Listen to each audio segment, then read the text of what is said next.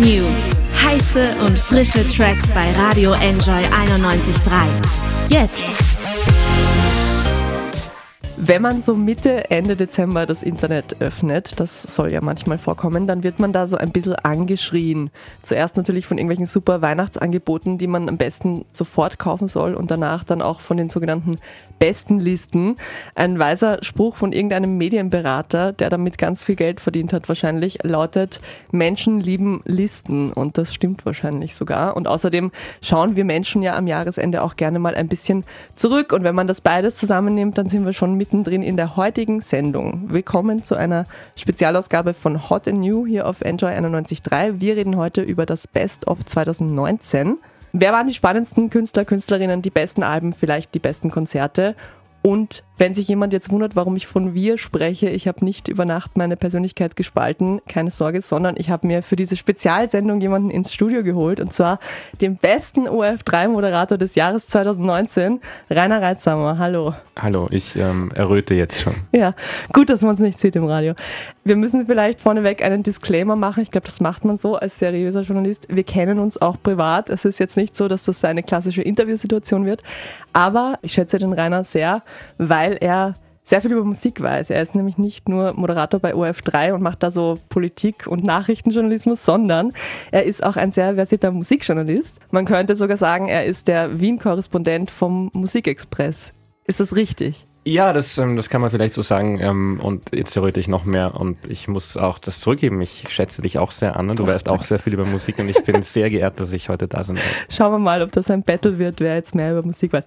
Nein, also wir haben uns zusammengetan und jeder durfte sich fünf beste Alben 2019 aussuchen. Die wollen wir heute ein bisschen näher besprechen und einzelne Songs daraus vorstellen. Danke schon mal, dass du das mit mir machst. Und ähm, weil ich eine nette Gastgeberin bin, darfst du jetzt auch gleich anfangen mit dem ersten Album. Was haben wir denn?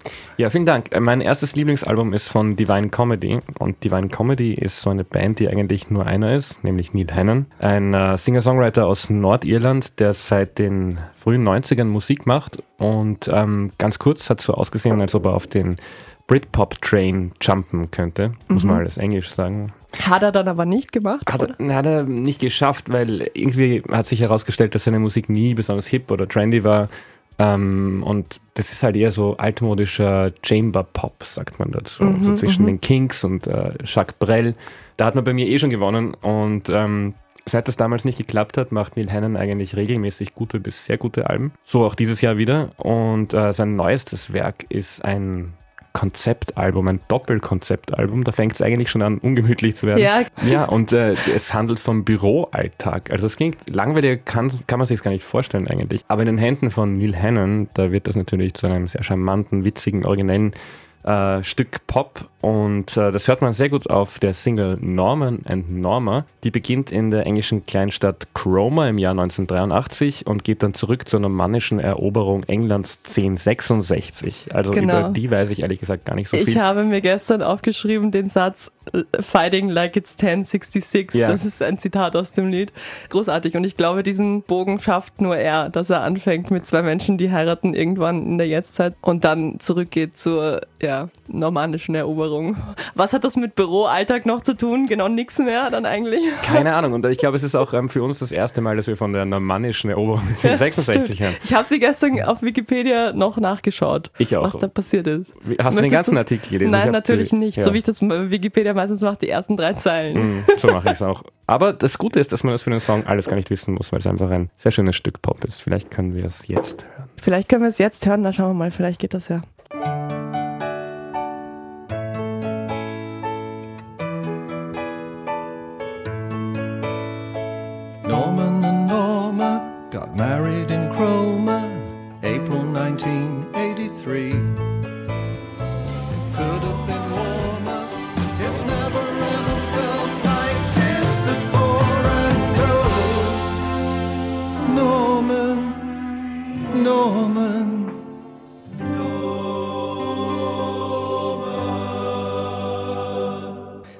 Wortspiel in einem Song, weil es geht ja um Normannen, aber es geht ja eigentlich auch um Norman und Norma, das Ehepaar, oder? Ja. Norman und Norma war das von The Divine Comedy, ein Lied aus dem ersten Best-of-Album 2019, ausgewählt von Rainer Reitsamer und deshalb bin ich jetzt dran mit meinem ersten Best-of. Das kommt von Sharon von Etten. Und zwar ähm, war das das allererste neue Album, was ich überhaupt gehört habe 2019. Da war das äh, ja gerade mal einen halben Monat alt. Und dieses Album ist auf meinem Platz gelandet. Und ich habe ähm, davor von Sharon von Etten nicht so wirklich was mitbekommen. Also ich hatte die überhaupt nicht so am Schirm, eher wenn dann als äh, Schauspielerin, weil die bei einer Netflix-Serie mitspielt, die ich sehr gerne mag, die OA, so eine Sci-Fi-Fantasy-Serie. Ich weiß nicht, ob du sie schon gesehen hast. Ich habe sie nicht gesehen, aber ich habe davon gehört. Und ich habe auch davon gelesen, dass sie in den letzten fünf Jahren in dieser Serie mitgespielt hat, bei Twin Peaks mitgespielt hat. Sie war schwanger, sie hat ihr Psychologiestudium fertiggestellt. Und ich frage dich, was haben wir in den letzten fünf Jahren gemacht? Ja, gute, gute Frage. Musik gehört. Äh, Viel ja. Musik gehört, ja. Auf jeden Fall war mir Sharon von Etten als Musikerin jetzt nicht so der Begriff und ich habe dieses Album bekommen und mochte es eigentlich vom ersten Takt an, weil es so, also es ist ganz selten, dass mich Alben von Anfang an packen, aber bei dem war es so, da sind am Anfang beim ersten Song, ich weiß jetzt gar nicht aus dem Kopf, wie er heißt, aber es fängt an mit so Klavierakkorden und hinter diesen Klavierakkorden schwillt so ein Bass an und der wird halt immer so ein relativ bedrohlicher Bass und der wird halt immer stärker und immer stärker und es ist total atmosphärisch und das gilt für das ganze Album irgendwie. Also das ganze Album hat so eine Art von Unruhe irgendwie, die so im Hintergrund irgendwie mitläuft. Das finde ich. Und zwar nicht so, dass es nervig wird, weil so ständige Unruhe kann ja auch nervig sein. Es ist einfach irgendwie so eine, wie so eine kleine Alltagsbedrohung, die immer so mitläuft im Hintergrund. Du hast es gerade gesagt, sie war schwanger, bevor sie das Album äh, gemacht hat, ist Mutter geworden. Vielleicht ist es ja auch das, das haben ja, glaube ich, auch einige Kritiker so ein bisschen ähm, diagnostiziert, dass das so das junge Muttersein ist. Ich meine, das Album hat wahrscheinlich auch schon ein bisschen was damit zu tun, weil schon auf dem Album, das Album heißt übrigens äh, Remind Me Tomorrow und schon auf dem Cover sieht man sie so in einem Kinderzimmer wo so gefühlt die Bombe eingeschlagen hat Mhm. und alles voller Spielzeug und äh, Kinderklamotten und so ist. Also es wird schon, wird schon was damit zu tun haben, dass sie Mutter geworden ist und dass man da natürlich auch sehr oft beunruhigt ist. Ich habe es von vielen Freundinnen, die Mütter sind, gehört, dass man halt ständig, vor allem im ersten Jahr, dann irgendwie die ganze Zeit denkt, oh Gott, es könnte irgendwas Schlimmes passieren.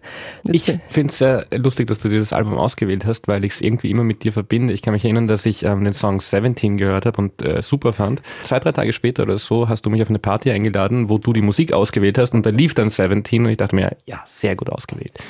Ich habe mir jetzt aber nicht ähm, 17 rausgesucht, weil 17 war, glaube ich, so ein bisschen der heimliche Indie-Hit von diesem Album. Mhm. Ich wollte jetzt aber einen anderen Song spielen und zwar Comeback Kid. Da hört man das auch mit dieser Unruhe. Also es ist auch so ein Song, der sich so steigert und dann irgendwann bricht es so und es ist auch ziemlich rockig. Das gilt auch fürs gesamte Album. Comeback Kid war eigentlich immer so mein Favorite. Das wird sich, glaube ich, durch die ganze Sendung ziehen, dass du immer die nicht offensichtlichen Sachen auswählst und ich immer nur die Und Hits. du schon. Na, schauen wir mal. Ich weiß es nicht. Okay, wir hören jetzt Sharon von Etten, Comeback Kid.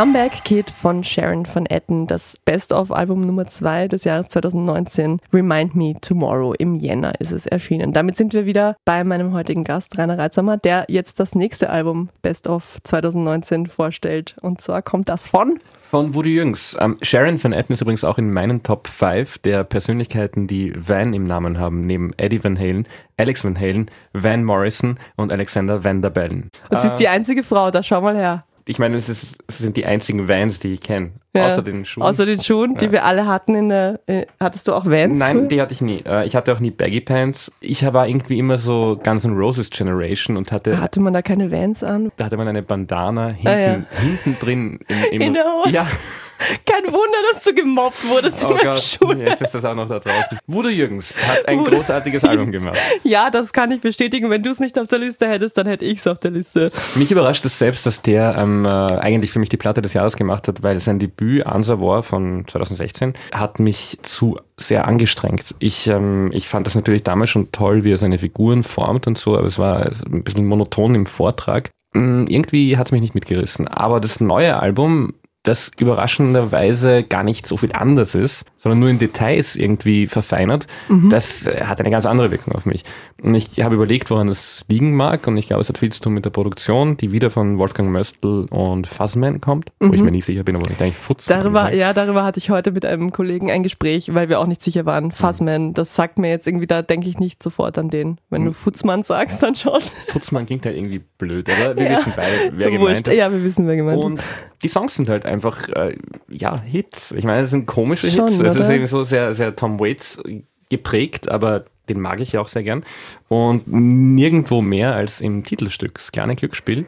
Wo es übrigens ein ganz, ganz tolles Video dazu gibt, wo Voodoo Jürgens auch beweist, dass er ganz gut schauspielen kann. Und wo die Jazz-GT mitspielt. Die ja auch in dem Lied gefeatured ist, wo man hört sie, aber außer im Hintergrund ein bisschen hört man sie. Ich dachte, sie singt vielleicht mit, aber das tut sie ja gar nicht. Ganz am Anfang, da quäkt sie so Ja. ein bisschen hinein.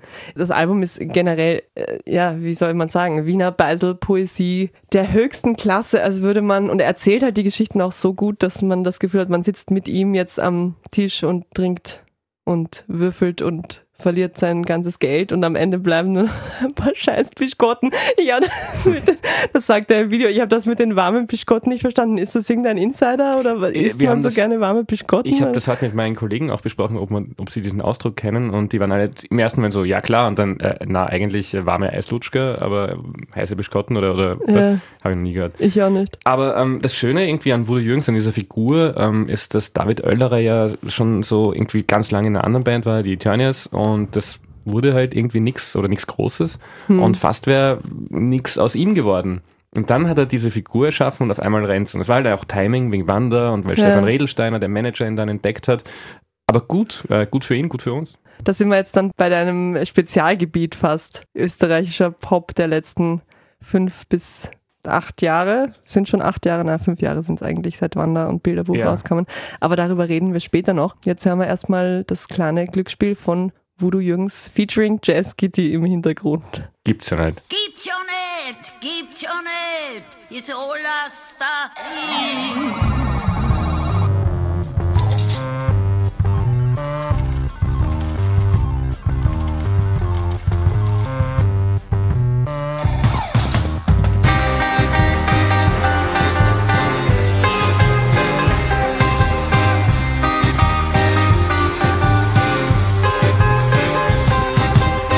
Spiel mit System, schreib mir immer alles auf. Das musst du machen, sonst hast du keine Chance. Wenn die Automaten gut eingestellt sind, kannst du ein schönes Knädel auszahlen. Voodoo Jürgens haben wir gehört mit Das kleine Glücksspiel, das Titelstück vom gleichnamigen Album. Definitiv eines der besten Alben, die dieses Jahr erschienen sind.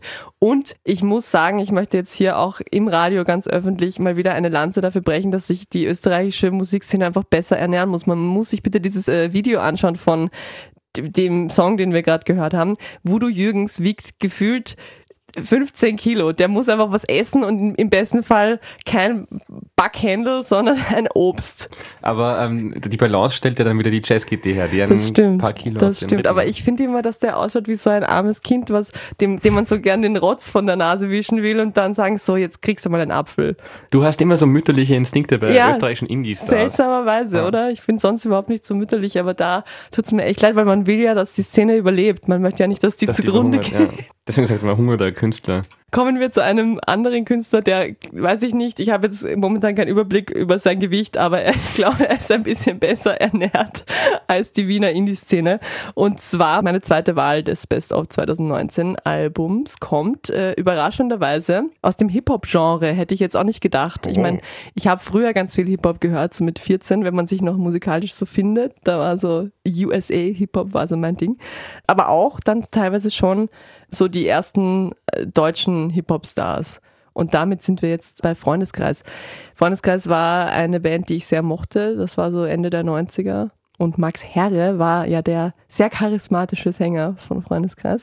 Ich, war, kann mich noch erinnern, ich war einmal, also war eines meiner ersten Konzerte, oder sagen wir mal, es war mein erstes cooles Konzert. Über die Konzerte, die ich davor besucht habe, möchte ich nicht öffentlich sprechen, aber Freundeskreis war, glaube ich, so das erste coole Konzert, auf dem ich je war. Und das war in der, ich habe es letztens erst mit allen, die dabei waren, wieder äh, mühsam rekonstruiert in der Libro Music Hall. Kannst du dich an die erinnern? Ja klar, da habe ich viele, viele Konzerte gesehen. Rammstein und Shigoros. Wo war die? Ah, die war irgendwo beim Prater, bei der Pratersauna, ein bisschen weiter draußen, oder? Ah, okay, dann hatte mein Kumpel doch recht. Ich dachte, die wäre an der Messe. Ja, gut, ist ja, das gleiche Messe. Ja, ich dachte Aber nämlich. total schwer zu erreichen öffentlich. Ähm, und da musste man immer so ganz lang, es war immer kalt, irgendwie, Ja, das irgendwie war immer kalt und man Das hat aber stimmt. ein Band-T-Shirt gekauft, war durchgeschwitzt, weil man musste damals noch alles geben beim Konzert. und dann ist man durch die Nacht gelaufen und hat gefroren. Ah, du bist dann von dem Prater in den 19. Bezirk nach Hause gelaufen, Genau, ja? richtig. Mhm, Mit einem durchgeschützten. Äh, da höre ich aber schon so das Spöttische in den 19. Bezirk. Ja, darüber, darüber können wir später gerne noch weiterreden, wenn der Anlass dann gegeben ist. Ja, auf jeden Fall Es war, glaube ich, 98 oder 99. Und es war schon alleine deshalb so eine Erinnerung wert, weil nämlich Max Herre damals natürlich mit nacktem Oberkörper in der Menge gebadet hat und es wurde ihm äh, seine Kette geklaut. Und er hat dann das Konzert unterbrochen, war total empört und hat geschrien so, ey Leute, es gibt's ja nicht, das ist ein Erbstück, das ist ein Erbstück, ich will das wieder haben. Auf jeden Fall ähm, hat's Freundeskreis dann noch ein paar Jahre gegeben. Esperanto war das Album, für, mit dem sie sehr erfolgreich sind, also eigentlich auch schon mit dem Album davor, aber Esperanto war dann so das große Hitalbum. Und dann haben die sich irgendwie so in alle Winde zerstreut und Max Herre hat dann solo weitergemacht und irgendwie habe ich dann auch da die Connection verloren und ich wusste nur, dass er irgendwann Mitte der Nullerjahre, glaube ich, mal so ein fast schon Singer-Songwriter-Album aufgenommen Stimmt, hat. dann, und dann gab es auch ein sehr unsympathisches Interview von ihm bei Roach und Böhmermann in der Talkshow, wo die äh, Charlotte Roach ihn so ein bisschen kritisch auf seine Musik angesprochen hat und er ist dann au rausgegangen. Also das war dann irgendwie alles nicht mehr so sympathisch. Deshalb habe ich auch nicht viel erwartet, als ich mir sein neues Album angehört habe. Vor allem habe ich erwartet, dass wenn es Hip-Hop 2019 ist, dass dann definitiv so Autotune und so Trap, Rap und Cloud-Rap dabei ist. Ist es gar nicht. Also es, äh, es fängt zwar irgendwie mit einem Lied an, wo man erwartet, dass es jetzt in diese Richtung abdriftet, tut es dann aber nicht, sondern das erste Lied, das heißt auch wie das Album Athen, bäumt sich dann auf zu so einem fast schon Pink Floyd-artigen Instrumental. Monstrum. Und dann gibt es natürlich schon einzelne Trap-Songs. Er hat, oder halt zumindest Songs, mit die so ein bisschen Trap-Einfluss haben. Zum Beispiel hat er mit Tretmann einen Song gemacht. Ich weiß nicht, ob ihr das was sagt. Die, den Trettmann kenne ich, aber ich kenne nichts von Max Herre 2019. Gleich wirst du was hören. Also das Album ist, hat mich dann total gecatcht, so, weil es hat, äh, es geht dann wieder sehr in diese sehr organische dies Richtung, die auch so ein bisschen Jazz-Einflüsse, Roots-Rock-Einflüsse hat, wie Freundeskreis ja damals schon waren. Und dann ist es sogar passiert, dass ich heulen musste, als ich dieses Album gehört habe, weil er dann am Ende einen Song hat mit seiner Frau, Jordan Alani, Ist es immer noch seine Frau? immer noch und schon wieder seine Frau. Und das ist die allerschönste Liebesgeschichte, die es meiner Meinung nach in der deutschen Popwelt gibt. Die beiden haben sich ja damals kennengelernt bei dem einen Song, den sie gemeinsam gesungen haben, mit dir, der auch auf dem Esperanto-Album drauf war, sind dann zusammengekommen, haben geheiratet, Kinder bekommen, haben sich getrennt und das habe ich dann irgendwann mitbekommen und dachte so, nein, nicht die auch noch. Und dann sind sie wieder zusammengekommen und leben Oh. jetzt seit Ewigkeiten schon wieder zusammen und machen halt gemeinsam Musik. Und sie singen auf diesem Album einen Song gemeinsam, eine wunderschöne soulige Ballade. Ich lege jedem ans Herz, sich die anzuhören, weil da singen sie halt so über, über die Erlebnisse und so, wie es dann ist, wenn man sich halt nicht mehr so gut versteht und aber trotzdem jeden Abend gemeinsam auf der Bühne steht und über Liebe singen muss.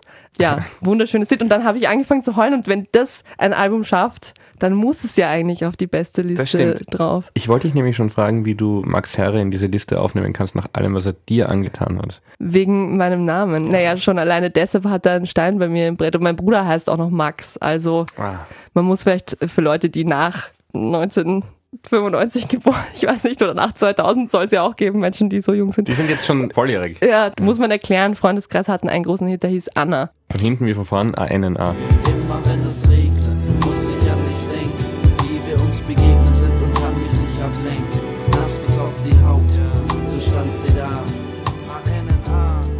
bin nur eifersüchtig, weil noch nie jemand einen Song über Rainer geschrieben hat. Das müssen wir ändern. Vielleicht hört heute jemand zu. Ja, dann bitte unbedingt einen Song über Rainer schreiben, aber mit EI. Genau, ganz das wäre wichtig. ganz Nicht dann irgendwie so, du bist R-A-I-N-E-R. Ja, okay, wir hören jetzt äh, rein ins Album von Max Herre. Und zwar hören wir das Lied Nachts. Ein Sample ist da drinnen von einer DDR-Band. Pantarei, die Sängerin Veronika Fischer, macht heute noch Musik. So ein bisschen in die Richtung Folk-Chanson. Ist ein wunderschönes Lied und es passt sehr gut. Ja, in diese, fügt sich sehr gut auch in das, in das Album rein. Und ich glaube herausgefunden zu haben, worum es da geht. Und zwar darum, dass man sich dann oft hinlegt und müde ist und aber nicht aufhören kann zu denken. Und alles in der Nacht, alles, worüber man nachts nachdenkt, immer viel, viel schlimmer scheint, als wenn man am nächsten Morgen nochmal drüber nachdenkt. Kennst du das? Oh ja, das kenne ich. Wer kennt das nicht? Ich bin jetzt schon sehr gespannt. Ja, auf Deutsch, Anna, hör auf zu reden. Spiel das sollte ich nicht damit.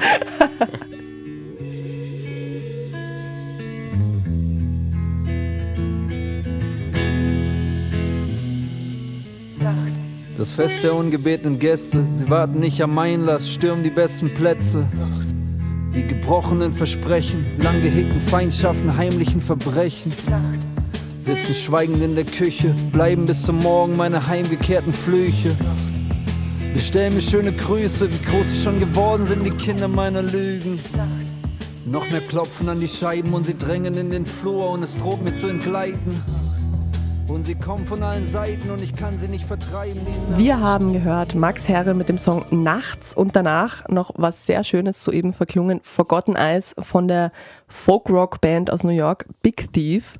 Und die haben etwas gemacht, was meiner Meinung nach ein neuer Trend ist, der 2019 aufgekommen ist, nämlich sie haben zwei Alben innerhalb von wenigen Monaten rausgebracht. Damit sind sie nicht alleine dieses Jahr. Bilderbuch haben das unter anderem auch gemacht. Ja, aber ich finde, das ist ja kein gänzlich neuer Trend, weil das erinnert mich so an die Zeiten der Rock-Dinosaurier wie Guns N' Roses, die dann Use Illusion 1 und 2 hintereinander rausbringen. Ich muss einfach immer wieder auf diese Band Ja, sprechen ich merke schon. Ich merk, ach, aber haben die Use Your Illusion innerhalb von einem Jahr raus, die 1 und 2? Ähm, ich weiß es jetzt nicht, aber ich glaube, es waren sogar Wochen. Also es war vielleicht eine Wirklich? Woche dazwischen. So. Okay, na gut, aber dann waren das so, dann wurden die ja auch gemeinsam produziert und sie haben einfach nur die, also, oder? Das stimmt wahrscheinlich. Und ich glaube, bei Bilderbuch war es aber auch nicht anders. Und Bilderbuch sind ja so, ähm, so gewitzt und ähm, äh, ausgepufft, sagt man das, dass sie, äh, das ist ja nichts, das ist ja alles kein Zufall. Das ist ja eine große Referenz an, an, an diese alten Zeiten, die, die bedienen sich ja nur so aus der, aus der Mottenkiste des Pop, sind aber dabei so schlau, dass sie nicht dieselben Fehler machen, weil diesen ganzen Doppelalben äh, sagt man ja immer nach, dass da ganz viel Filler drauf ist und es wäre viel besser gewesen als ein äh, als einzelnes Album. Aber ähm, die beiden Alben, die Bilderbuch veröffentlicht haben, nämlich Mea Culpa und Vernissage My Heart, sind meiner Meinung nach ähm, mehr oder weniger fillerfrei. Die lernen eben daraus, dass man das nicht so, dass man sich da nicht so gehen lässt. Die Foes haben das ja auch gemacht dieses Jahr. Die haben auch, glaube ich, im März ein Album und im Sommer ein Album oder so rausgebracht, die auch irgendwie ein Narrativ miteinander zu tun hatten. Mhm. Bilderbuch haben es vielleicht am klügsten gemacht, weil die Alben sich wahrscheinlich am ehesten unterscheiden, die zwei, die sie rausgebracht haben. Was ich daran mag, ähm, sowohl bei den Foes als auch bei Bilderbuch oder Big Thief, ist, dass es, glaube ich, irgendwie jeden kommerziellen Gedanken zuwiderhandelt. Also im Jahr 2019 kann man mit sowas wahrscheinlich nicht gewinnen. Kann man mit im Jahr 2019 mit Alben überhaupt noch irgendwas reißen? Berechtigte Frage. Wahrscheinlich nicht. Aber sie machen es trotzdem, weil ich glaube, dass erstens mal diese Künstler sozialisiert sind in einer Zeit, wo Alben noch ähm, äh, funktioniert haben und weil, weil der dramaturgische Bogen einer Platte für die unübertroffen ist und ähm, ich kann, ich kann das schon gut nachvollziehen, weil ich ja auch damit aufgewachsen bin. Es ist ein bisschen etwas, was verloren gegangen ist, dass immer nur so einzelne Tracks ähm, jetzt eine, eine Rolle spielen. Aber es passt halt auch dazu, dass die Konzentrationsspanne immer kürzer Aber wird. das, und es führt vielleicht eben auch dazu, dass die angesprochenen Filler nicht mehr so wirklich existieren oder nicht mehr so in der Masse existieren, weil Ja. es gibt wirklich, ja, also auch wenn ich an die Alben meiner Jugend zurückdenke, es gibt Songs, da weiß ich heute noch, über die Nummer 5 bin ich immer drüber gekupft, weil es war halt ein klassischer Filler. Mhm. Das stimmt. Und die gibt's halt Andererseits- heute vielleicht nicht mehr. Ähm, also als ich mir Platten gekauft habe früher, erstens mal konnte ich mir nicht so viele leisten und dann hat man sich halt teilweise auch Sachen schön gehört und manchmal hat man sich schlechte Sachen schön gehört manchmal auch, hat man aber echt erst reingefunden, weil man sich so oft damit ähm, auseinandersetzen musste. Weil man zu faul war, beim Einschlafen nochmal aufzustehen und nochmal den auf weiter zu drücken oder so. Das ist aber bei mir bis heute so, weil ich jetzt immer ähm, zu YouTube äh, einschlafe. Oh ich Gott. habe ich hab kein Spotify und ich höre mir immer Alben auf YouTube an, aber dann kommt ständig diese Werbung dazwischen. Mein Leben ist eigentlich ganz schlecht geworden, wenn ich darüber nachdenke. Aber wir wollten ja eigentlich über gute Sachen sprechen. Genau, genau. Und wir, damit wären wir nämlich auch schon bei deiner Nummer 3. Die kommt tatsächlich von Bilderbuch. Genau, Vernissage My Heart. Ähm, was ich an Bilderbuch mag, ist, dass sie das Experiment nicht scheuen, auch wenn nicht jedes gelingt. Das war zum Beispiel bei dem Album vor diesen beiden Alben Magic Life ganz stark der Fall, finde ich. Im Nachhinein betrachtet höre ich das gar nicht so gern, weil es gibt nicht so viele gute Lieder drauf. Aber es war trotzdem ein mutiges Album. Und bei, bei ähm, sowohl bei Mea Culpa als auch bei Vernissage My Heart hat mehr funktioniert, finde ich. Da waren Hits drauf, die nicht sofort so als solche zu erkennen waren, wie Let Go oder Frisbee. Da war es aber schon auch so, dass sie gesagt haben, hier äh, Mea Culpa, was ja eigentlich noch 2018 erschienen ist, ne, deshalb darf es ja eigentlich hier gar nicht reinrechnen, Mhm. äh, ist ein Album, das eher in die Richtung geht und das andere ist eher in die Richtung. Oder da gab es schon, es gab schon konzeptuelle Vorgaben. Das für- stimmt. Also ja. ähm, der, der Maurice ist ja immer, der, der macht sich sehr, sehr viele Gedanken und ähm, ich glaube, der hat die sehr genau zerpflückt, diese beiden Alben, was man vielleicht jetzt so als Konsument nicht so wirklich wahrnimmt. Äh, macht aber auch nichts. Also es ist irgendwie schön, dass der ein Gedanke reingegangen ist und ähm, ob man es jetzt nachvollziehen kann oder nicht, ist ja gar nicht so wichtig. Interessant ist auch, dass Maurice ja so ein bisschen ähm, den Voodoo Jürgens gebasht hat in einem Interview. Hast du das mitbekommen? Oh nein, überhaupt nicht. Äh, Es war ein Interview mit The Gap und da meinte er so, ähm, dass äh, ewig gestrige ähm, Dialektmusiker Ach so. Voodoo Jürgens so, Okay, so hat er da nicht vielleicht eher Wanda gebasht? Auch hat er auch Auch, gebasht, ne? aber er hat Unrecht. Ich meine, ich, theoretisch kann ich nachvollziehen, was er damit meint, aber wir hatten ja Voodoo Jürgens vorher und ähm, auch wenn, wenn er sich auf die Vergangenheit bezieht, dann hat es nichts Nostalgisches oder irgendwie so ewig Gestriges, sondern ähm, das hat das hat total seine eigene Berechtigung. Und das finde ich halt auch irgendwie spannend, wenn so, wenn so ähm, ähm, kreative Köpfe wie Maurice Ernst oder Voodoo Jürgens so ein bisschen einen, einen Beef miteinander Beef haben. miteinander haben, weil sie Ja. einfach so, weil sie einfach so starke Meinungen haben. Ja, du bist ja dann so ein bisschen in der objektiven Beobachterrolle gewesen, schon bei allen, die wir jetzt genannt haben. Also du warst mit Bilderbuch mal unterwegs, Mhm. du warst mit Wanda auf Tour ein paar Tage und hast darüber geschrieben. Du hast, glaube ich, den ersten äh, richtig großen Artikel über Wanda geschrieben, der damals 2015. Ja, ich glaube, das war rauskam. 2015. Da hat einfach alles timingmäßig gepasst, weil äh, die Band kurz davor war, durch die Decke zu gehen. Ja. Ich war in Deutschland, wo es immer irgendwie ähm, schwierig ist, österreichische Bands äh, zu featuren, weil niemand interessiert sich für Österreich in Deutschland. Damals noch. Damals noch. Und da hat halt irgendwie alles ähm, zusammengepasst. Mit Bilderbuch warst du damals eben zur Magic Life Zeit, warst du einmal mit denen unterwegs in Spanien, richtig? Ja, genau. Ähm, da hat sich auch der Musikexpress so eine tolle Sache einfallen lassen, dass, ähm, hey, das Album heißt Magic Life. Warum äh, schicken wir nicht einen Autor in einen Magic Life Club mit der Band? Und der war auf Fuerteventura und äh, da konnte ich. Äh, Hast dich in nicht. Sand, da haben die dann das Video gedreht von, haben sie zwei Videos oder ein Video gedreht, ich weiß es nicht, Baba, glaube ich, Genau. haben sie dort gedreht, wo sie sich in Sand eingegraben, hast du dich auch in Sand eingraben lassen? Na, so ist es nicht gekommen. Ich habe nur gesehen, wie Maurice in äh, den äh, abenteuerlichsten Outfits auf so, ein, auf so eine Düne raufmarschiert ist und dabei Robert Palmer gehört hat. Und äh, ja, es war, es war eigentlich cool. Ähm, du hast dir jetzt für den Song, den wir jetzt spielen aus dem Album nicht, dankenswerterweise nicht Europa 22, was 10 Minuten dauert, ausgesucht. Aber ich habe das Gefühl so, das war das Lied komplett unspielbar eigentlich, weil es halt ein, nur eine, ich weiß es nicht, eher so ein atmosphärisches 10-Minuten-Ding ist, was keine wirkliche, keine wirkliche Struktur hat, zumindest in meiner Wahrnehmung nicht. Aber das war das Lied, über das die meisten geredet haben. Hat dieses Album so eine PR, so einen PR-Song gebraucht, weil es war ja dann auch so, es war kurz vor der Europawahl und man konnte dann irgendwie sich auf der Seite, auf der Website vom Bilderbuch einen europäischen Pass ausstellen lassen. Das haben dann irgendwie voll viele Leute, mehrere 10.000 Menschen haben das gemacht. Diese Europageschichte war so ein bisschen das, was das Album dann nochmal in die Wahrnehmung gepusht hat, hatte ich das Gefühl. Ist es so? Ja, das, das kann gut sein. Und, und Bilderbuch haben dann auch so einen eigenartigen Shitstorm geerntet, äh, wegen zwei Dingen, glaube ich. Einerseits ist ein Interview von, von vor ein paar Jahren aufgetaucht, wo Maurice Ernst sagt, ähm, bei Ich brauche Power für meinen Akku, das klingt für ihn afrikanisch. Und alle waren so, Afrikanisch ist keine Sprache, Bilderbuch sind Rassisten. Und Oje. das zweite war eben, dass sie diesen Europapass, ähm, äh, dass man sich den ausstellen lassen konnte. Das war für manche irgendwie so eine äh, Überlegenheit äh, der Europäer, hat das ausgestrahlt. Und ich verstehe schon die Kritikpunkte, aber irgendwie einer Band wie Bilderbuch Rassismus vorzuwerfen, ist, ist schon. Ist ein bisschen Unnötig. lächerlich. Was hören wir denn jetzt für ein Lied von einem Konzert? Ich habe Gefühle. Du hast Gefühle, okay. Und das Lied ist, äh, okay. Ich habe Gefühle, warum genau das? ich wollte einmal das nicht alleroffensichtlichste auswählen und äh, es ist halt auch so ein Song, der einfach so schön wächst und ich glaube, sie vermischen dann wieder eine Sita mit Orgel und äh, Autotune. Wer macht das außer Bilderbuch? Bilderbuch.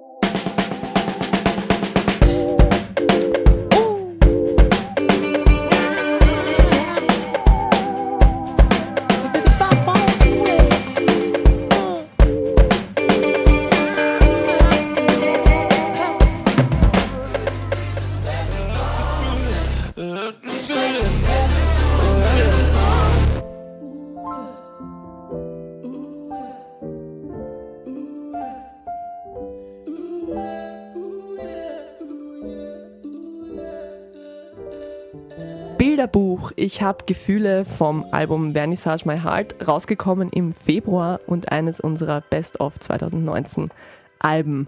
Damit bin ich wieder dran und wir bleiben in Österreich. Das naheliegendste wäre jetzt gewesen, als nächstes Best of Album Ciao von Wanda zu nehmen. Es wäre auch fast in meine Liste reingerutscht, aber dann habe ich mir gedacht, nein, es hat mich ein bisschen nicht so begeistert, wie es hätte sollen. Was hältst du denn vom aktuellen neuen Wanderalbum? Mir geht's ganz genauso. Ich meine, Ciao ist eigentlich ein feines Album, finde ich, weil ähm, wir haben vorher darüber gesprochen, dass Bilderbuch Experimente wagen und die gehen nicht immer gut und das ist im Fall von Ciao, finde ich, auch äh, oft so.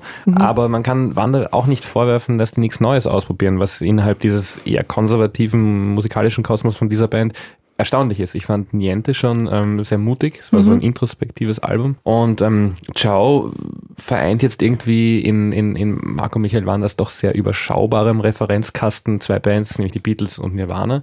So blöd das jetzt klingt, mir haben so ein bisschen diese Wanderhymnen gefehlt. Ja, wobei ich die dann auch bei Willkommen in Österreich gesehen habe mit ähm, SOS, das ich Ja. bis dahin ganz selten nur gehört hatte, Ja. aber es war sofort dann auch ging so mir, in, in ging den mir auch Gehörgängen. so. Ich habe dann auch gedacht, so vielleicht habe ich die einfach überhört, Mhm. Weil das ist eigentlich schon eine. SOS und immer Also es war wie gesagt kein schlechtes Album, aber wenn ich jetzt äh, es wirklich runterbrechen muss auf meine in dem Fall ja fünf Liebsten, dann war es nicht dabei. Stattdessen war dabei das neue Album von ähm, Anka Tikoy, Prominent Libido. Anka Tikoy, äh, muss man vielleicht kurz dazu sagen, hat angefangen, die, sie ist Münchnerin oder Bayerin auf jeden Fall. Ja.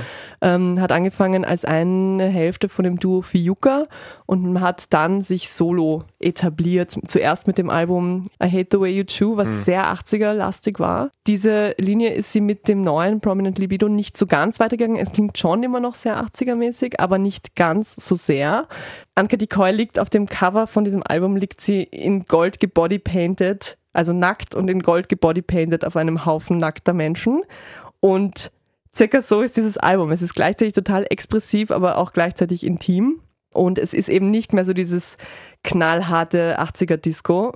Äh, Es ist ein bisschen funkiger. Das fand ich ganz geil. Also mich hat der Bass auf diesem Album sehr gecatcht. Ich habe sie dann auch zum Interview getroffen und habe ihr das als erstes gesagt. Und sie meinte so, ja, ja, wir haben jetzt auch für das Album viel mehr halt nicht aus dem Computer, sondern tatsächlich live im Studio eingespielt. Ich finde, das hört man total. Ich bin, äh, ich, ich bewundere An Anka Tikoy genauso wie eine andere österreichische Band, auf die wir später noch zu sprechen kommen werden, dafür, dass sie ähm, so unerschöpflich dran bleibt an ihrer Vision, obwohl es wahrscheinlich nicht einfach ist, wenn du von deiner Musik, stelle ich mir jetzt vor, nicht so wahnsinnig gut leben kannst. Aber da geht so viel Mühe rein und, und sie macht ihr Ding einfach und ähm, auch wenn es wahrscheinlich schwer ist, ich bewundere aber auch diesen makellosen Pop, die sie macht. Würde mir wünschen, dass das noch viel, viel erfolgreicher wird. Und aber gleichzeitig ähm, ist sie auch eine sehr gute Texterin. Also ich habe mit ihr teilweise, ich habe so, so die Textpassagen, die bei mir hängen bleiben, die schreibe ich raus und dann frage ich die Leute halt, wenn ich die Möglichkeit habe, dazu. Und es gab einige davon und sie hat mir dann teilweise nacherzählt, dass das genau die, also die Situationen genau so passiert sind, wie sie es dann in den Text verarbeitet hat. Also es fängt, glaube ich, an mit irgendwie Construction Site, äh, like the one in Escondido, das ist auf dem, auf dem Titelstück drauf.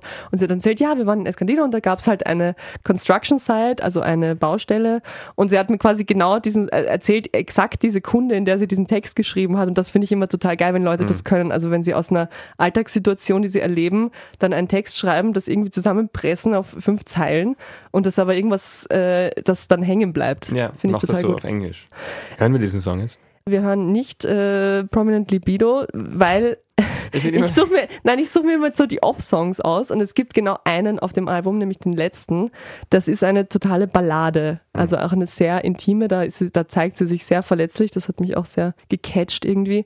Es zeigt halt auch, was Anka Tikoy super gut kann. Die kann einerseits sich wie ein Paradiesvogel auf die Bühne stellen mit einem Pailletten-Body und da herumhupfen und dann kann sie aber auch mit einem schwarzen Rollkragenpulli sich ans Klavier setzen die geilsten, äh, fast schon Jazz, Soul, irgendwas Stücke, weil die hat ja auch Jazzgesang studiert, also ist ja quasi ausgebildete Sängerin und das kann sie auch, sie braucht diesen ganzen Disco-Klimbim gar nicht drumherum. Kannst du mir mal beibringen, welches Kleidungsstück am besten zu welchem Instrument passt? Also schwarzer Rollkragenpulli zu Klavier. Klavier, na sicher, weil schwarz. Wie schaut's mit so einer Winterjacke, einer gut gepolsterten Winterjacke mit äh, Bärenfell? Posaune, weil Okay. man dann circa genauso dick ist. Alles klar.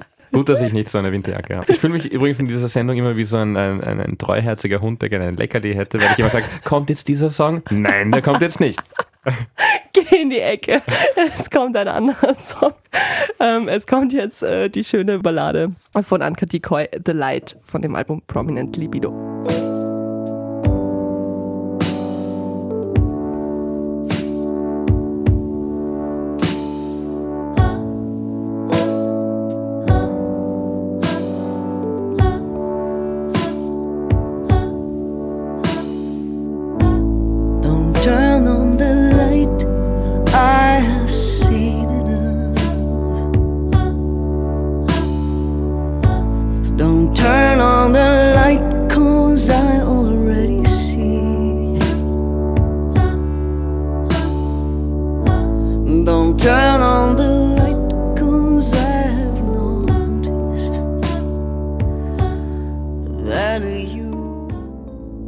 Von Anka Tikoy aus dem Album Prominent Libido, eines unserer Top 10 2019 Alben.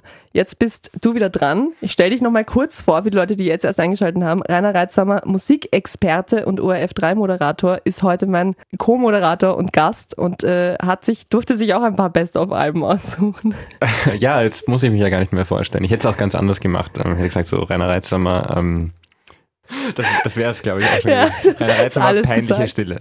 ähm, genau, meine, meine nächste ähm, Lieblingskünstlerin des Jahres. Ja. Wenn man als Musikjournalist in seine ähm, Jahresbestenliste zusammenstellt, dann fragt man sich ja immer, soll man die wichtigsten Alben auswählen oder soll man die auswählen, die einem selber am besten gefallen haben?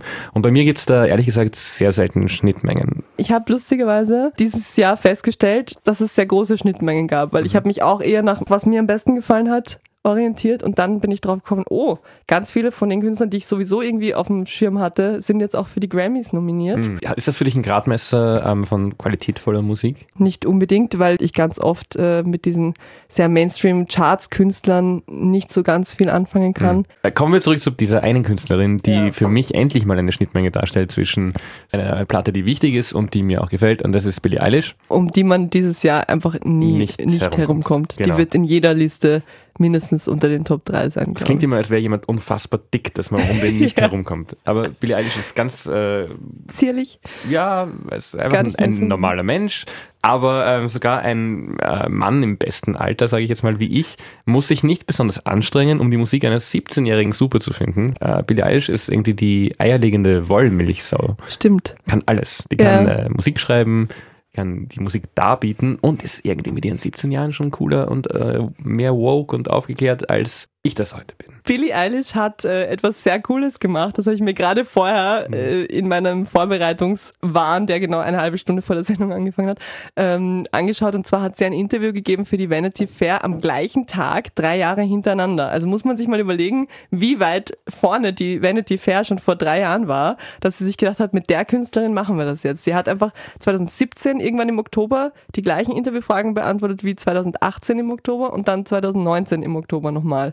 Und daran sieht man einfach, was mit dieser Person passiert ist. Also jetzt nichts Schlechtes, sondern sie ist einfach gefühlt so viel erwachsener geworden. Jetzt hat die Haare haben sich natürlich komplett geändert und die Pickel sind jetzt auch weg. Aber daran merkt man erstmal, wie jung diese Frau eigentlich ist. Ja, das Interessante wäre, wenn Vanity Fair das Projekt weiterführen würde, bis Billie Eilish endlich 80 ist. Bis sie irgendwann wirklich graue Haare hat und nicht gefärbte graue Haare. Ja. Ja, ja Billie Eilish. Ich habe auch, ich bin da recht spät drauf gekommen, muss ich sagen. Aber dann fand ich das Album schon auch richtig gut. Dieses Album ist auch so ein bisschen das Argument für Alben noch, weil die hat einfach ganz ein klassisches Album gemacht und äh, es, ja, es war ein Stimmt, Erfolg. Es gibt einen, einen sehr, sehr langen Rolling Stone-Artikel und eine kleine Passage äh, handelt davon, wie die ganzen altgewordenen Alternative Rocker mit ihren Kindern Backstage zu Billie Eilish, äh, Billie Idol, hätte ich jetzt fast gesagt, Billie Eilish kommen.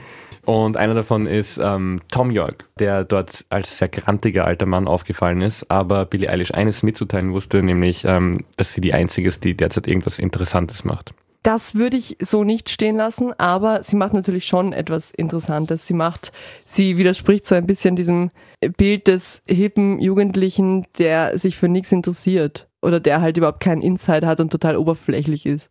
Und sie macht dazu, ich habe mir vorher das Stichwort Mumble Pop aufgeschrieben, weil ich das Gefühl habe, sie macht nie wirklich weit den Mund auf beim Singen. Es kommt so eine wunderschöne Stimme raus, aber sie strengt sich nie an. Sie flüstert eher immer so. Total, das ist auch irgendwie so interessant, ähm, dass sie dann mit äh, Songs wie dem, den wir gleich hören werden, äh, auf einer riesigen Festivalbühne steht bei Glastonbury oder so und es ist eigentlich alles sehr, sehr leise und, und reduziert.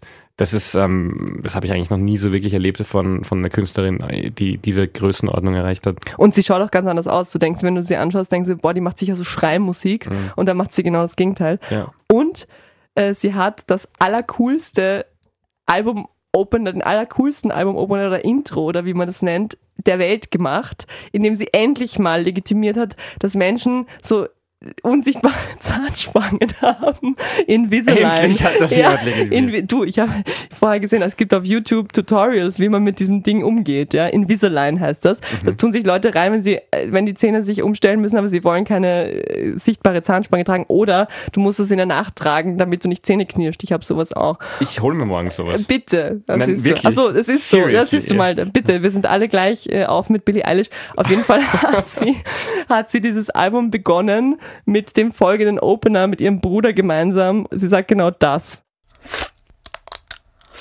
My Invisalign has. I have taken out I my have taken Invisalign. I out will my Invisalign, and this is the album. Wie cool ist das bitte? Sehr cool. Ähm, und es gibt auch ein Interview mit Billie Eilish. Immer will ich Billie Eilish sagen. Du bist zu alt. wo sie, wo sie ähm, ich würde fast äh, Billy the Kid sagen, weil ich so alt bin, ähm, wo sie sagt, dass sie gerne pupt. Sehr gerne pupt. Oh, wow, Ja. okay, das ist jetzt auch so in. Das, jetzt das so, machen die jungen Leute jetzt. Welchen Song hören wir jetzt aus Billie Eilishs Album, dessen Albumtitel du jetzt bitte korrekt wiedergibst? Ich stolper jedes Mal, wenn ich diesen Titel sagen muss. When we all fall asleep, where do we all go? Das weiß ich eben nicht. Ja, da fehlt When we irgendwas. all fall asleep, where do we go, ist es, glaube Ja, ich. hm. Und wir hören jetzt daraus was? Bad Guy. Natürlich.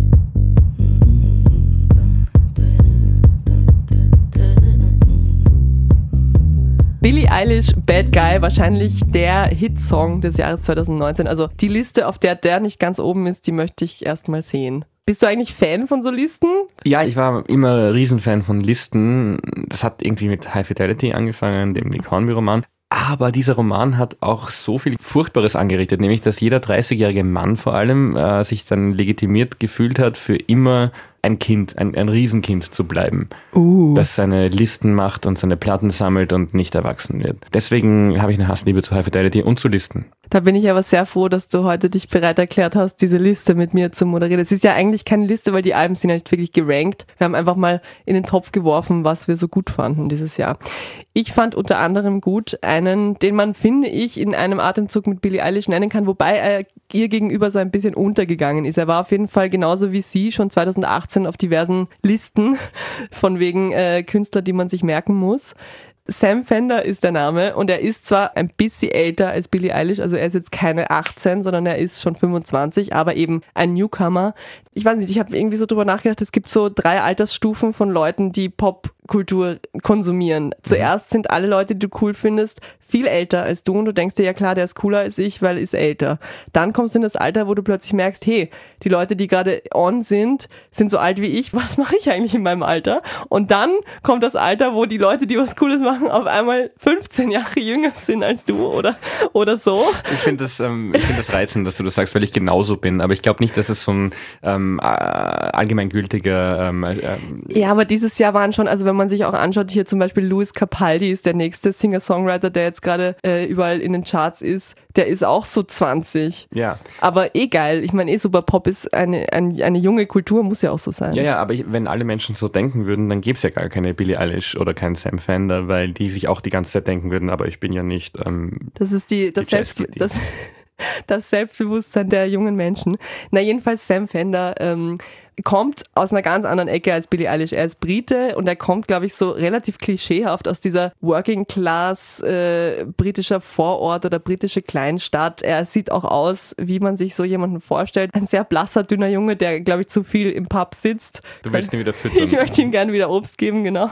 Ähm, was ich sehr an ihm mag, ist äh, zum einen sein Sound und zwar geht der wieder so ein bisschen in Richtung Rock und das hat mir so ein bisschen als alter äh, Gitarrenfan so ein bisschen gefehlt in den letzten Jahren.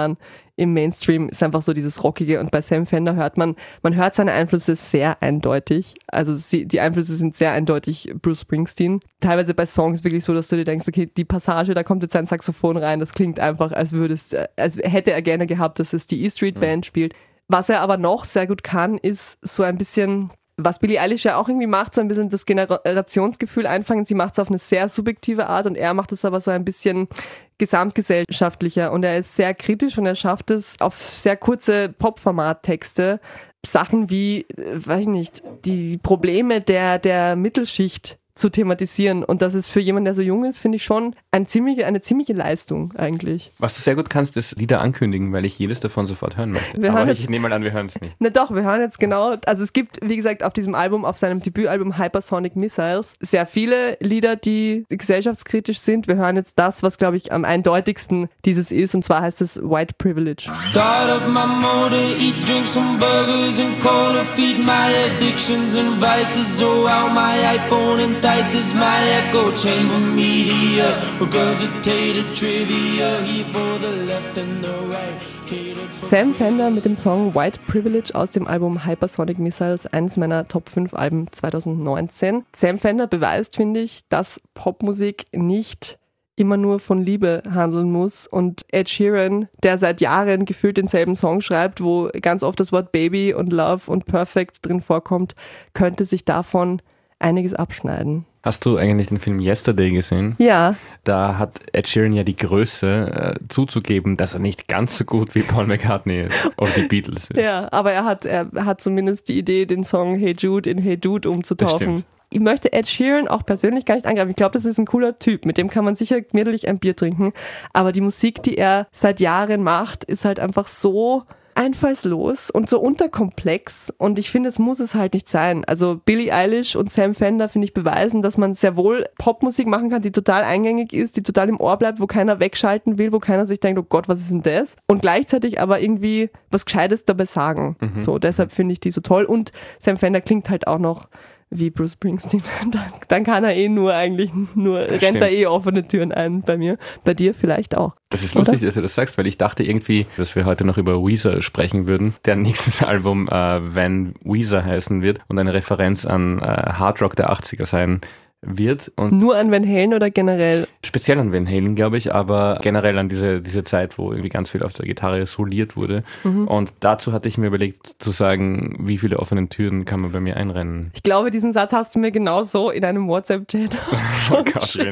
Eigentlich vertonen wir hier gerade nur unsere WhatsApp-Chats. Aber Weezer ist ein gutes Stichwort, weil ich wollte noch ein bisschen auf das Thema Konzerte zu sprechen kommen. Und Weezer spielen ja nächstes Jahr in Wien. Wann haben die denn das letzte Mal, bitte, du musst es ja wissen, als Weezer-Fan in Wien gespielt? Also ich habe die mal gesehen beim Nova Rock 2005 und das war die einzige Möglichkeit, sie zu sehen. Das war auch nicht besonders gut und ich werde sie mir kommendes Jahr auch nicht anschauen, weil sie spielen in einem äh, in, auf einer ähm, Bill mit Ja. äh, Fallout Boy und Green Day. Ich, also ich habe wenig Selbstrespekt, aber das tue ich mir nicht an. Für viele bestimmt ein Konzert, also für viele Rockfans bestimmt ein Konzerthighlight. Ich weiß nicht genau, wann sie spielen. Ich glaube Mitte Juni, kurz in, an dem Wochenende vor dem Donauinselfest, sodass auf jeden Fall alle ausgekatert sind nach dem Donauinselfest und dann dahin, äh, beziehungsweise nach den Weezer-Konzerten dann aufs Donauinselfest pilgern können. Weißt du, wofür ich mir Karten besorgt habe 2020? Sag. Es gibt ähm, die große 90er Revue, wo alle kommen auf die Donauinsel. Wer Äh, ist alle? äh, ich glaube, Mr. Mr. President, President. Last Ketchup, alle, alle kommen und ich habe mir Karten besorgt. Wofür hast du dir denn im vergangenen Jahr Karten besorgt? Was waren denn die Konzerte, wo du warst, beziehungsweise welche waren denn gut? Äh, meine Lieblingskonzerte waren äh, Felix Kramer im Konzerthaus und Mhm. ähm, äh, Lambert im Konzerthaus. Felix Kramer, das ist ja dieser auch so ein bisschen Wiener Lied angehauchte Singer-Songwriter. Genau, ne? warst du nicht auch dort? Ich habe den im- beim 20-Jahre-Fest des Neunerhaus Mhm. gesehen. In so einem ganz kleinen Set, aber ich fand ihn super. Irgendwie zieht es mich immer wieder zu dir und irgendwo gibt es da so ein Gefühl in mir, dass man halt sagt, es wäre doch nett, wenn ich wen zum Kuscheln hätte und wer weiß, vielleicht bist das eh du. Für mich ist das irgendwie, also ein, ein, ein, ein junger Künstler, der eher durch sein Potenzial besticht, als durch das, was er jetzt gerade ist, weil seine Sachen sind mir fast ein bisschen zu sehr Austropop, wie er früher mal war, so moralisierend und manchmal so ein bisschen Mhm. gar so lustig. Aber der Typ ist ja auch sehr, sehr jung und auf der Bühne ähm, besticht er halt durch seine äh, Talent und, und, und weil er sehr sympathisch ist und ich glaube, dass da noch sehr, sehr viel kommen wird. Hm. Also es war jetzt schon ein, ein Vergnügen, ihm zuzuschauen. Ich weiß noch, ich habe mir äh, notiert, dass wenn ich jemals was über Felix Kramer schreiben oder sagen muss, dass ich auf jeden Fall den Begriff, er ist ein raunzender Engel benutzen werde, weil er schaut aus wie ein Engel, aber es kommt nur so raus irgendwie. Also er raunzt halt, er, Ja. er regt sich halt die ganze Zeit, er lästert oder stänkert halt die ganze Ja. Zeit irgendwie. Ähm, und Lambert, das war was? Der macht ähm, Instrumental-Sachen, so zwischen Klassik und Pop, kann man, glaube ich, sagen. Der hat eine Tiermaske auf, eine Stiermaske ist es, glaube ich. Oh, einer von denen mit Maske. Genau, es wirkt im ersten Moment sehr mysteriös und, und, und gefährlich, aber dann, äh, nach drei Songs, steht er plötzlich auf, macht Ansagen und es ist total albern. Und das ist der nötige Bruch und es ist gleichzeitig schön und lustig und ja, Konzert-Highlight des Jahres. Damit sind wir bei der perfekten Überleitung zu deinem letzten Top 5 Album 2019. Eine, äh, eine Band, auf die ich mich sehr gefreut habe, die ich, glaube ich, auch dreimal dieses Jahr live gesehen habe, sind Kallenberg. Eine Band, die mich da abholt, wo ich bin, in Döbling. Endlich gibt es jemanden, der sich dieses Bezirks popkulturell annimmt. Weil ich wohne da. Es war dringend notwendig, ja. Es war dringend notwendig. Ich, ich habe eine, eine große Hassliebe zu diesem Bezirk, weil ich bin da born and raised. Äh, die machen das sehr, sehr lustig und ähm, schreiben dazu auch noch Songs, die eingängig sind und äh, Spaß machen. Ich fürchte nur, es verstehen nicht allzu viele Leute da draußen. Es Das- ist sehr Special Interest. Kahlenberg waren, als ich angefangen habe im Februar, eine meiner ersten Bands, die ich zum Interview hatte für Artbeat und es war ein sehr, sehr nettes Interview. Ich erinnere mich sehr gerne zurück. Ich höre auch ab und zu mal gerne nochmal rein, weil es wirklich sehr lustig war. Ich finde die Musik tatsächlich auch sehr gut. Live hat es bei mir nicht ganz gefunkt. Ich habe sie gesehen, beziehungsweise wir haben sie gesehen am Donaukanal treiben. Ja, aber Sommer? ähm, das war halt auch wirklich ein, ein schlechtes Setting. Äh, das, ich habe habe ja auch mal in der Band gespielt und dann landet man immer wieder in solchen ähm, Venues, wo man irgendwie überhaupt keine Kontrolle hat über den Sound oder über Ja. irgendwas. Und das war so ein Tag. Aber ich habe sie seitdem nochmal gesehen im äh, Werk und da war es großartig. Da hättest du dabei sein müssen. Fass vielleicht mal kurz zusammen, weil du gerade gesagt hast, Special Interest. Für die Leute, die jetzt, ich meine, sie werden sie gleich hören, aber für die, die sich darunter jetzt gar nichts vorstellen können. Kahlenberg sind halt äh, so die 19. Bezirk Schnösel, die reiche Eltern haben und zu deren Hobbys Tennis spielen und Moi trinken und Koksen zählt. Und ähm, es, ist, es ist schlüssig durchgezogen bis zum Instagram-Account. Jeder Post ist ähm, ein kleines ähm, Kunstwerk. Mhm. Und ähm, so auch dieser Song, der, der ein Hit hätte sein sollen. Äh, er heißt Höhenstraße und äh, was ich so toll finde, ist, dass es, es ist lustig und es ist aber auch sehr, es ist auch irgendwie tragisch. Ich, Das, es, es das Leben mich. in Döbling. Es Lustig, ist aber auch wie das Leben in Döbling, ja. Ich fahre jetzt immer mit dem 41er die Währinger Straße hoch und jedes Mal, jeden Morgen, wenn ich an diesem, ich weiß nicht, was es für eine Ecke ist, ich glaube Spitalgasse, Ecke Alserbach oder Nuss, weiß ich nicht genau, da steht ein Schild Höhenstraße. Also ich denke jeden Tag einmal an Kahlenberg und an den 19. Bezirk, weil da dieses Straßenschild. Höhenstraße steht. Dieses Lied haben wir jetzt.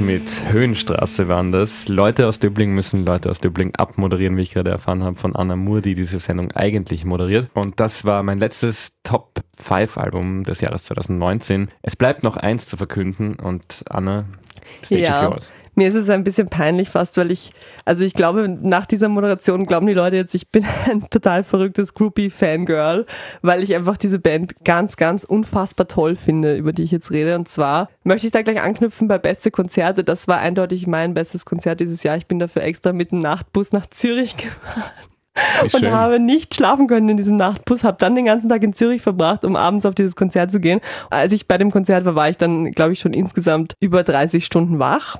Vielleicht war es auch deshalb so gut, ich weiß es nicht. Auf jeden Fall geht es um Vampire Weekend.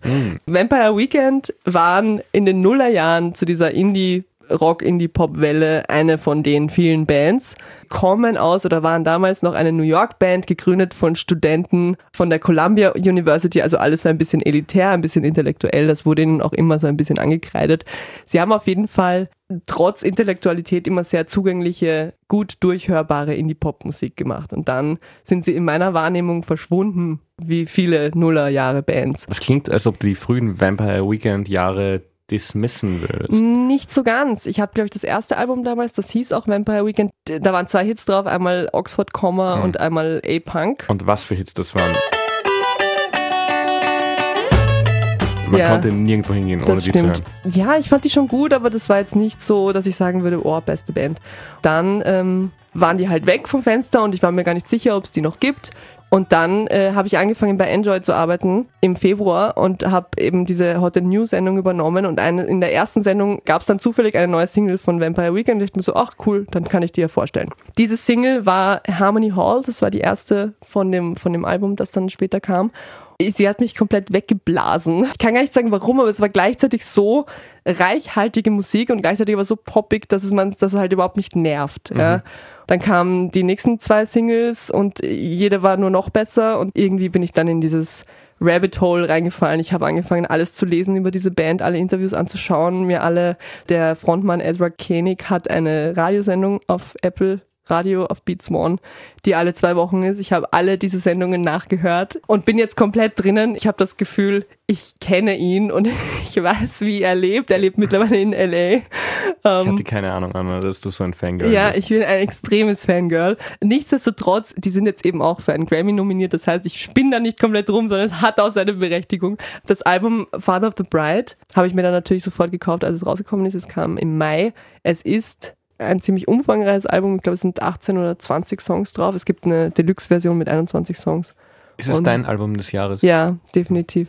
Weil die sich so weiterentwickelt haben. Also sie, sie klingen immer noch nach Vampire Weekend, man erkennt das schon alleine an der Stimme, aber es ist halt so viel erwachsener geworden. Die Songs sind jetzt nicht alle urlang, man merkt schon, da steckt ganz viel Hirnschmalz drin, aber es sind jetzt keine breiten Songs, sondern die sind teilweise, also ich glaube, der kürzeste ist eineinhalb Minuten lang auf diesem Album. Und er hat diese, diese Band so ein bisschen geöffnet für andere Musiker, hat sich so ein bisschen auch an so Jam-Bands der 60er und 70er Jahre, ich glaube, so dieses große Vorbild, so Grateful Dead, diese Hippie-Jam-Rock-Band aus LA.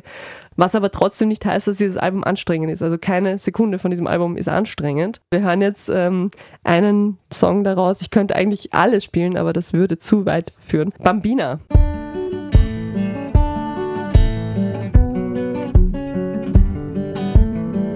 No time to discuss it. Can't speak when the waves reach us. Now, ciao, ciao, bambina. Bambina von Vampire Weekend, einer der vielen großartigen Songs auf Father of the Bride, das Album, das für mich das Album des Jahres war. Mhm. Und für Mhm. mich der Film 1992, Father of the Bride. Ich glaube, deshalb heißt das Album auch so. Ich habe die Connection nicht ganz verstanden. Aber du kennst den Film. Ich kenne den Film. Ist er mit Steve Martin? Ja. Ja. Das war es eigentlich auch schon. Das war es in Sachen Rückblick. Wobei wir haben jetzt natürlich ganz viele Künstler nicht erwähnt. Genau, es gab ja noch weit mehr gute Alben dieses Jahr, außer diesen zehn, die wir jetzt genannt haben. Für mich äh, zum Beispiel ein, ein sehr trauriges Album, Nick Cave von The Bad Seeds, Okay. Ghosteen. Man denkt ja immer, Nick Cave hat sein traurigstes Album jetzt schon gemacht und dann setzt er noch eins drauf. Das äh, letzte Album war einfach nur noch ähm, Loops, da waren gar keine Melodien mehr dabei und es war ein Trauergesang über eineinhalb Stunden. Wobei einige Kritiken ihn das Ganze als sehr positiv oder sehr optimistisch fast interpretiert haben, habe ich auch nicht so ganz verstanden. Für mich war es auch ein, ein reiner Swan-Song eigentlich. Vielleicht therapeutisch oder Ja, so. mag sein. Äh, es ist schwer, sich mit diesem Album auseinanderzusetzen. Also man, man muss sich echt ähm, darauf einlassen und man muss bereit sein, eine intensive Zeit zu verbringen. Wie sieht's aus mit einem Künstler aus Österreich, über den du auch schon mal etwas geschrieben hast, der, glaube ich, sogar letztes oder vorletztes Jahr zu deinen Musikexpress-Alben des Jahres gezählt hat, Young Horn. Ah, Young Horn hat mich dieses Jahr total enttäuscht. Äh, Stimmt, letztes Jahr war mein Album des Jahres und dieses Jahr hat sich einfach herausgestellt, dass ähm, alles, was man in ihm sehen wollte, äh, kompletter Bullshit war. Also Mhm. diese Single Pony ist einfach ähm, scheiße. Ich habe es nicht gehört, ich, ich bin es umgangen, aber ich Mhm. hab, mir haben die Kritiken gereicht, die einfach durchweg schlecht waren. Wobei ich auch da immer denke, vielleicht hat er es darauf angelegt. Also vielleicht ist es alles Konzept. Ja, aber ich wüsste nicht, also was für ein Konzept würde da dahinter stehen. Das ist einfach nur dummer, macho-artiger ähm, Hm. Rap von der schlechtesten Sorte. Wir haben irgendwie schon äh, relativ viel für unsere Verhältnisse über deutsche Rap gesprochen. Hast du das Album von Dendemann gehört eigentlich? Ja. Also ich fand es eigentlich auch ähm, äh, würdig, hier genannt zu werden. Oh, wirklich? Warum Ja. hast du es da nicht mitgebracht? Weil man sich ja nur für fünf äh, entscheiden Das konnte. stimmt, ja. Ja, ich war, also es war auf jeden Fall, ich habe reingehört, als es rauskam, bin aber an keinem Lied hängen geblieben. Es ist schon auch sehr ein bisschen, ich mache jetzt Dendemann 2019. Mhm. Also es ist jetzt nicht schlecht, wenn man sich anpasst, aber es war mir ein bisschen zu, vielleicht ein bisschen zu cloudig und ein bisschen Mhm. zu weiß Ja. ich nicht. Ja. Wie sieht's aus mit, also es gab, wie gesagt, ganz viele äh, wichtige Alben. Da gehe ich jetzt wieder mal zurück zu den Grammy-Nominees. Nominiert ist zum Beispiel auch äh, Lizzo. Mhm. Lizzo ist, glaube ich, momentan in, in Amerika eine der wichtigsten Künstlerinnen. Zu Recht. Kann man nur gut finden, finde ich. Finde ich auch. Ist Ja. so für mich so die Missy Elliott, das, also abgesehen davon, dass sie, glaube ich, nicht selber produziert, Mhm. das weiß ich jetzt nicht genau, aber so die Missy Elliott der neuen Generation. Ja. Bon Iver hat ein neues Album gemacht dieses Jahr, das ich auch sehr gut fand. Bon Iver, äh, das ist eine sehr persönliche Geschichte für mich. Also ich Uh, finde Bon Iver sehr gut. Park aus. Aber ich, äh, es ist auch irgendwie schnell mal gut wieder. Es ist ein sehr spezifischer Sound. Ich finde es richtig, ihn Ja. hier zu erwähnen, aber frag nicht mich. Was lustig ist auf dem Album war, dass ähm, er mit unter anderem Bruce Hornsby zusammengearbeitet hat. Das hört man dem einen Song auch sehr deutlich an. Bruce Hornsby ist es halt ein, ein, ein Klavier-Pop-Piano-Player. I don't know. Ja. Ähm, man erkennt den Song, wo Bruce Hornsby drauf ist, ohne zu wissen, dass Bruce Hornsby drauf ist auf diesem Album. Ähm, ich schaue jetzt wieder mit ganz großen Augen, werden wir diesen Song hören. Willst du diesen Song hören? Warum Dann nicht? machen wir doch so. Dann spielen wir doch am Ende dieser wunderschönen Sendung. Ich sage an dieser Stelle Danke, Rainer, fürs Kommen. Danke sag- für den Input. Vielen Dank, dass ich da sein durfte. Und dann äh, enden wir wie so oft bei Heute New mit einem Doppel. Und zwar hören wir Juice von Lizzo und von Bonnie Ware, You Man Like. Vielen Dank fürs Zuhören, vielen Dank fürs Dasein. Bis 2020. Tschüss.